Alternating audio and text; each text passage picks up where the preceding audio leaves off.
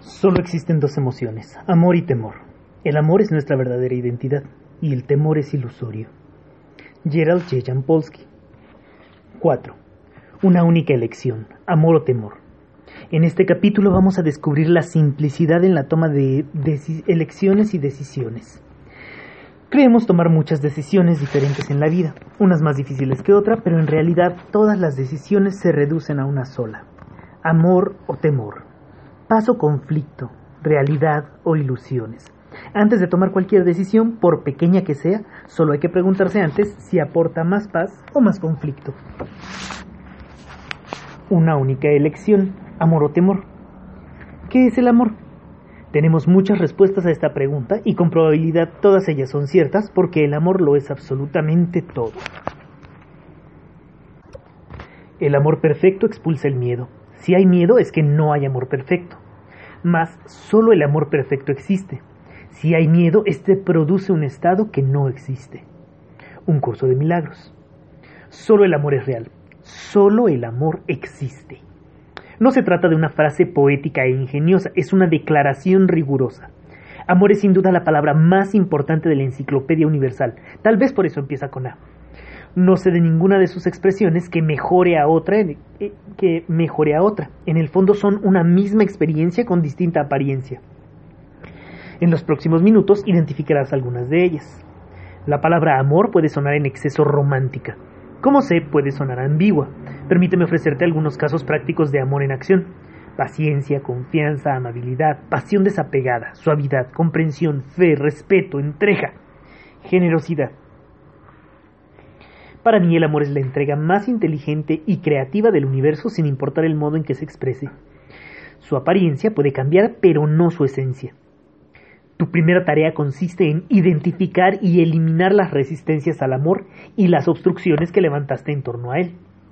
Deshacer las resistencias que impiden experimentar el amor es la gran tarea. No busques el amor, busca mejor las barreras que antepusiste al amor. Desármalas y entonces el amor te encontrará a ti, porque siempre estuvo aguardando esa decisión. La resistencia es un síntoma de la presión del ego que lucha con lo que es al compararlo con lo que debería ser. Ninguna situación puede concluirse con resistencia. El modo más rápido para atravesar una situación y dejarla atrás, tal vez para siempre, es con la no resistencia o aceptación. La no resistencia consiste en dejar que suceda lo que ha de suceder cuando no puedes evitar que suceda. Tu lección consiste en comprender que lo que ocurre es por una razón y tu trabajo es encontrarla para hacer que deje de suceder, hacer que no vuelva a suceder o hacer que suceda de nuevo. Cada vez que tienes miedo es porque has tomado una decisión equivocada. Deshacer el miedo es tu responsabilidad. Un curso de milagros. La aceptación implica un grado tal de valentía que el ego no puede comprender por desconocerlo. He aquí algo que enseño en el seminario de que desarrolla el material de este libro. Lo que va a medir el crecimiento interior de cada persona es su capacidad de añadir amor a cada situación, como único modo de añadir valor a su vida y al mundo. Examina las horas de esta jornada y si en este momento no expresaste la alegría de estar vivo, es porque en algún momento dejaste de pensar con amor. Reconócelo. Reconoce en primer lugar que lo, que lo que estás experimentando es miedo. El miedo procede de una falta de amor. El único remedio para la falta de amor es el amor perfecto. Un curso de milagros. El amor es la respuesta a todas mis preguntas. Déjame contarte un secreto a voces. No llevaremos a la eternidad nuestro reloj de pulsera, el saldo de la cuenta bancaria, nuestro automóvil o la colección de quién sabe qué. Entiende que solo podemos llevarnos de este mundo nuestra capacidad para amar. Imagina que el saldo de tu cuenta corriente espiritual está constituido por depósitos de amor. ¿Cuánto ingresaste hoy? ¿Cuál es el saldo? Hacer inventario de la capacidad de amar es un hábito sano. Si hoy hicieras balance, ¿de cuánto dispondrías? Para digerir esta información, déjame hacer un símil. Tiene que ver con la respiración. Si no sueltas lo que tomas, respirar no sirve de nada. Está claro, ¿verdad? Da aquello que quieras recibir. Lo que das siempre es en tu beneficio. Si deseas amor, ofrece amor. Si deseas paz, ofrece paz. Si deseas comprensión, ofrece comprensión. Si deseas una sonrisa, ofrece una sonrisa. Esto parece transgredir las leyes de la aritmética, pero ya te habrás dado cuenta de que las cosas importantes de la vida no pueden traducirse al lenguaje de los números. Una vez más, aprenderás lo que enseñes y recibirás lo que ofrezcas. Enseña amor para aprenderlo, entrega amor para recibirlo. Esta es la aritmética del amor. Tu parte aumenta cuanto más das. Permíteme ilustrarlo con las palabras de un sabio. Hace más de dos mil años, en el Tao Te King, escribió Lao Tse. Cuanto más deja para los demás, más le queda. Cuanto más da a los demás, más tiene. Todo lo cual nos conduce a la ley del amor. Veámosla. El amor es la única respuesta. Nunca te olvides de esto y nunca te permitas creer ni por un solo instante que existe otra respuesta. Un curso de milagros. La ley del amor. La ley del amor establece cuanto más das, más recibes. Esto parece contradecir la lógica de la aritmética convencional y lo hace. La aritmética del amor se basa en reglas muy distintas. Cuanto más amor das, más amor recibirás. La ley del amor solo es válida con lo real, no con lo ilusorio. La aritmética convencional dice que siempre que restes te quedas con menos. Por ejemplo, al ofrecer bombones tu caja se vacía. Has aprendido que es tomando como recibes y ahora vas a aprender que con el amor es justo al revés. Este libro desea proporcionarte una visión completamente diferente a la que has utilizado hasta la fecha y que, dicho sea de paso, no te condujo a la paz. Tu tarea no es ir en busca del amor, sino simplemente buscar y encontrar todas las barreras dentro de ti que has levantado contra él. No es necesario que busques la verdad, pero sí que busques todo lo que es falso. Un curso de milagros. Menos es menos está operando la ley de la aritmética. Pero con el amor la ley que rige es, al dar amor, este vuelve multiplicado. No es tomando, sino dando como podrás recibir. Por ejemplo, al expresar tu amor, creas las condiciones para recibirlo. Compruebas que ofrecer amor no cuesta nada, pero recibirlo no tiene precio. ¿No es extraordinario que algo tan barato posea tanto valor? Menos es más. Está operando la ley del amor. Las palabras de San Agustín lo resumen brillantemente. Ama y haz lo que quieras. Cada persona y cada situación son una oportunidad para poner a prueba tu capacidad para amar. Ellos son tu práctica espiritual, pero tu trabajo eres tú. Nadie debería olvidar que desarrollar su capacidad para amar es su única tarea. Habría más gente feliz en el mundo y vivir sería más sencillo. Ser amado es una experiencia maravillosa, amar lo es aún más. Algunas personas se preguntan cómo pueden amar después de que el amor se haya ido. Lo que deberían preguntarse es cómo pueden esperar que el amor permanezca sin invitarle a quedarse. Esperar que el amor bendiga tu vida de forma pasiva, sin amar, es una extraña estrategia. Algunos dicen, amaré cuando sea amado, pero nadie ama a quien espera ser amado. Un alumno aventajado en la escuela dice, cuando amo, soy amado. No puedes amar solo algunas partes de la realidad y al mismo tiempo entender el significado del amor. Un curso de milagros. Tu capacidad de amar dispone en cada encuentro de una gran oportunidad para ejercitarse en el amor incondicional. Sin embargo, existe el falso convencimiento de que para experimentar amor hay que obtenerlo de alguien. Lo lastimoso de esta pobre estrategia es que pocos se animan a dar el primer paso. Lo primero es amar. Lo segundo, ser amado. El amor aguarda tu decisión de unirte a él para extenderse. No es teoría, no es utopía, es una elección que nos conduce a dos grandes verdades. Una, poseemos una ilimitada capacidad para amar. Dios. Dos, el milagro del amor consiste en amar, no en ser amado. Tras esto, date cuenta de que venimos al mundo con una infinita capacidad para amar, porque el amor es la materia prima de la que estamos hechos. En esta escuela de almas encontrarás personas que se han olvidado de su propia identidad espiritual, pues no recuerdan que solo el amor existe y es real, y su tarea es despertar y emprender su camino de vuelta al amor. Todas las relaciones especiales contienen elementos de miedo en ellas debido a la culpabilidad.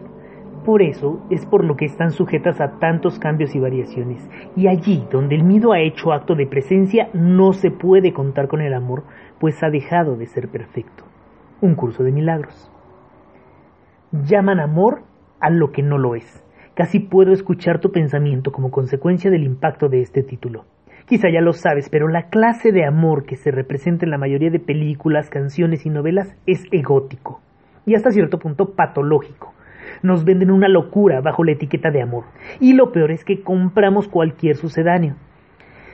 En el triste tío vivo de las relaciones, todo el mundo habla del amor, pero muy pocos conocen su significado. Casi puedo escuchar música de circo y ver a un payaso llorar. Así van las relaciones. No es de extrañar que las relaciones sean tan disfuncionales con semejantes referencias como patrones. Pero, ¿cuándo es el amor? ¿Cuándo es necesidad? Una relación enfocada en poseer a la pareja no puede progresar hacia el amor, sino hacia la adicción.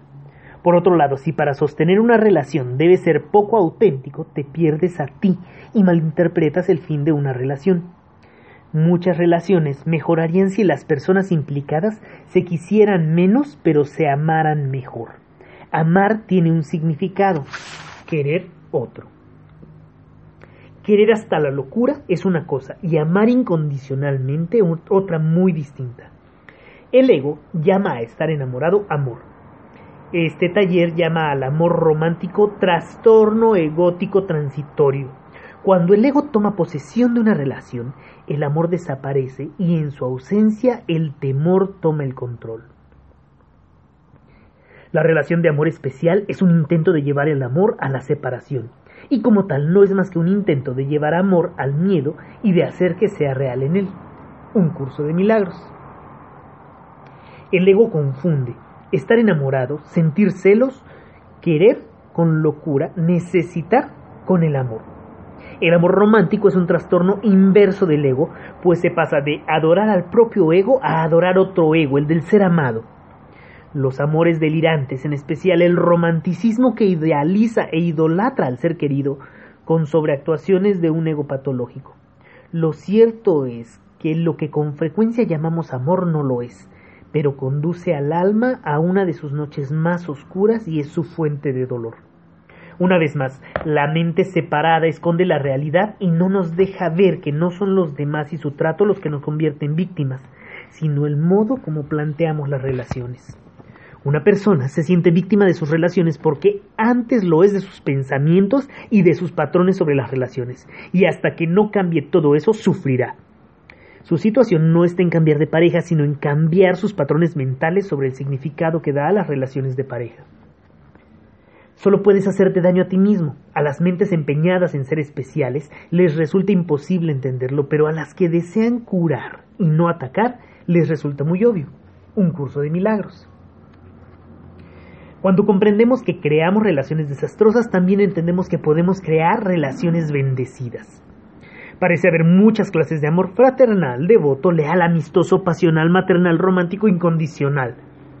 Pero solo hay una clase de amor, el amor de verdad que no hace excepciones o cree en méritos de ninguna clase. Amor con mayúsculas. El amor no tiene grados, poco o mucho, más o menos, peor o mejor. Si te quedaras con una única idea de esta lectura, te propongo que sea esta. El amor es la ausencia total de temor. Lo que a menudo se llama amor es egoísmo disfrazado. Veamos bajo qué leyes opera la filosofía del ego, el egoísmo. La primera ley del egoísmo dice, lo que se da deja de pertenecernos y nunca más volverá. Se basa en la idea de que para que alguien gane debe perder este tipo de relación, las personas buscan en los demás la solución a sus carencias, pero no es amor, es una estafa. La segunda ley del egoísmo propone, trata de obtener mucho a cambio de poco o nada en absoluto. Pero como sabes, lo que se da es exactamente lo que vendrá de vuelta, siendo del todo imposible obtener nada distinto. La ley de la atracción, conocida por la ley del boomerang, actúa siempre con impecable eficacia. El amor es la ausencia absoluta, el temor es la ausencia absoluta de amor. Un curso de milagros.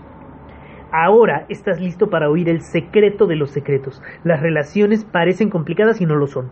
No son nada complicadas, de hecho son sencillas, muy sencillas. Nosotros somos complicados y nuestras mentalidades son complejas y confusas. Y todas nuestras creaciones reflejan ese estado interno de confusión y complejidad. ¿Qué es el temor? El temor no es real, de modo que no puede ofrecerte nada real. Utiliza muchos disfraces. Lo reconocerás debajo de alguno de los eufemismos a los que se recurre para evitar la palabra miedo. Tristeza, ansiedad, rencor, duda, celos. ira, inquietud, depresión, pánico, fobias, agresividad, impaciencia, desconfianza. La lista es larga, pero la emoción es la misma. Nadie que sepa quién es en realidad puede sentir miedo. El temor es la negación del amor. No pueden coexistir, igual que el aceite y el vinagre no se mezclan. El corazón no puede albergar amor y el temor. Al mismo tiempo son excluyentes. Cuando no sientes amor, sientes temor. No hay excepciones a esta sencilla regla. Siempre que tienes miedo es señal inequívoca de que has permitido a tu mente crear falsamente y de que no me has permitido guiarla. Un curso de milagros. No es de extrañar que muchos sientan temor al interpretar el mundo tal como lo hacen. Finalmente, has atraído hasta tus manos un libro que te enseñará a renunciar al significado que hasta hoy le has dado al mundo. Una percepción que no extiende amor es errónea. No se puede amar cuando se da crédito a un mundo de separación. Pero el miedo solo es la diferencia entre quien crees ser y quién eres de verdad. Si las personas supieran quién son en realidad, desaparecería el temor en el planeta y con él todos los conflictos. Un conflicto, ya sea personal o entre naciones, se basa en neurosis alimentadas por el miedo. El origen de toda guerra es el miedo. Cuando sientas perturbación, pregúntate, ¿qué no estoy expresando con amor? ¿Cuándo no antepuse el amor a cualquier otra emoción? Prueba a repetir tres veces esta afirmación. No hay nada que temer. Hace milagros. Piénsalo, no somos nuestros miedos, los aprendimos de quienes nos los enseñaron. Ellos no eran capaces de mostrarnos cómo corregir algo que no sabían que podía ser corregido. Nunca aprendieron y así heredamos sus temores para añadirlos a los propios. Podemos crear un mundo sin miedo porque el temor es una elección. Recuerda que nunca hay nada que temer. Mañana cuando te levantes recordarás de modo espontáneo que solamente el amor es real y que el miedo, al ser una ilusión temporal, es una falsa creación. Como el ego no es real, cualquier cosa que él haya creado tampoco lo es. En ese sentido, el miedo no existe, aunque sus efectos pueden ser muy reales.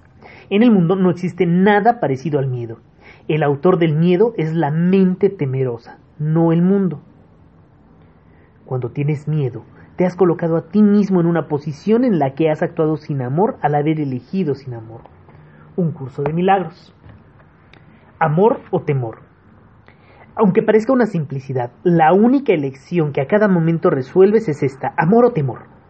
Cualquier emoción que sientas en última instancia se reduce a una de ellas.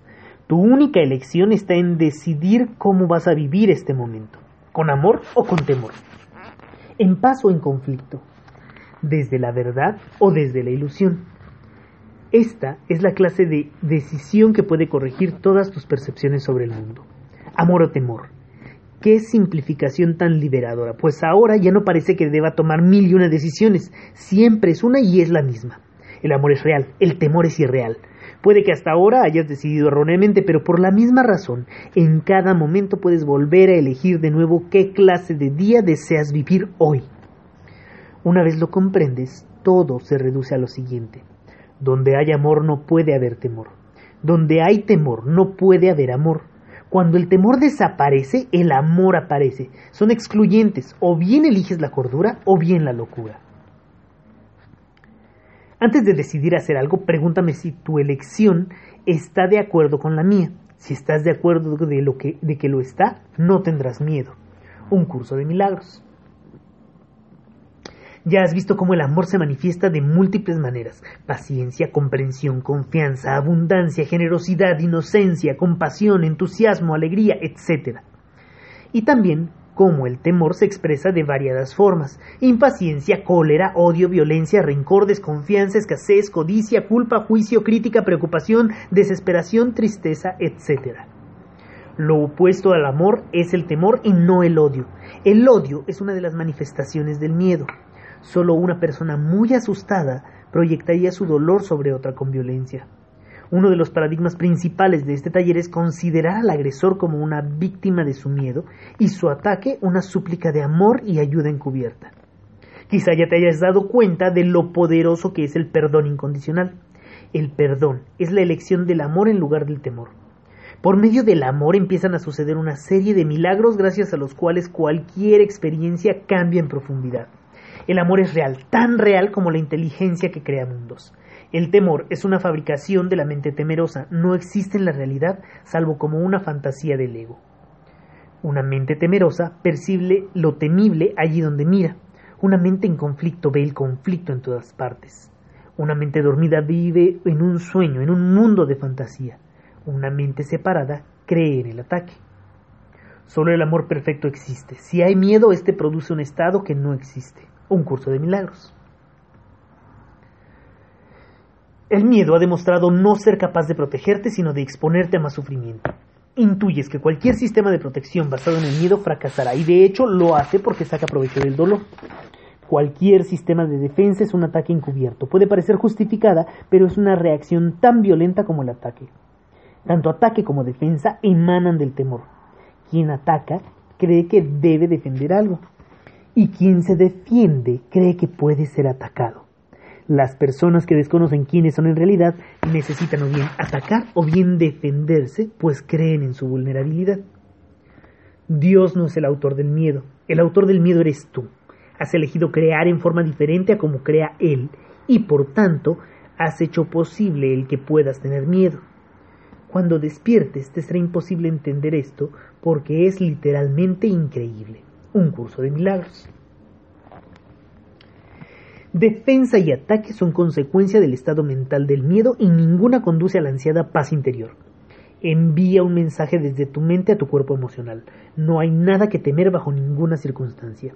Si aún sientes miedo, vuelve a elegir y esta vez descarta la decisión equivocada que te condujo al temor. De otro modo, nada ni nadie podrán liberarte de tu miedo. No luches con tus miedos o te vencerán. Tratar de controlarlos no es deshacerlos, es avivarlos.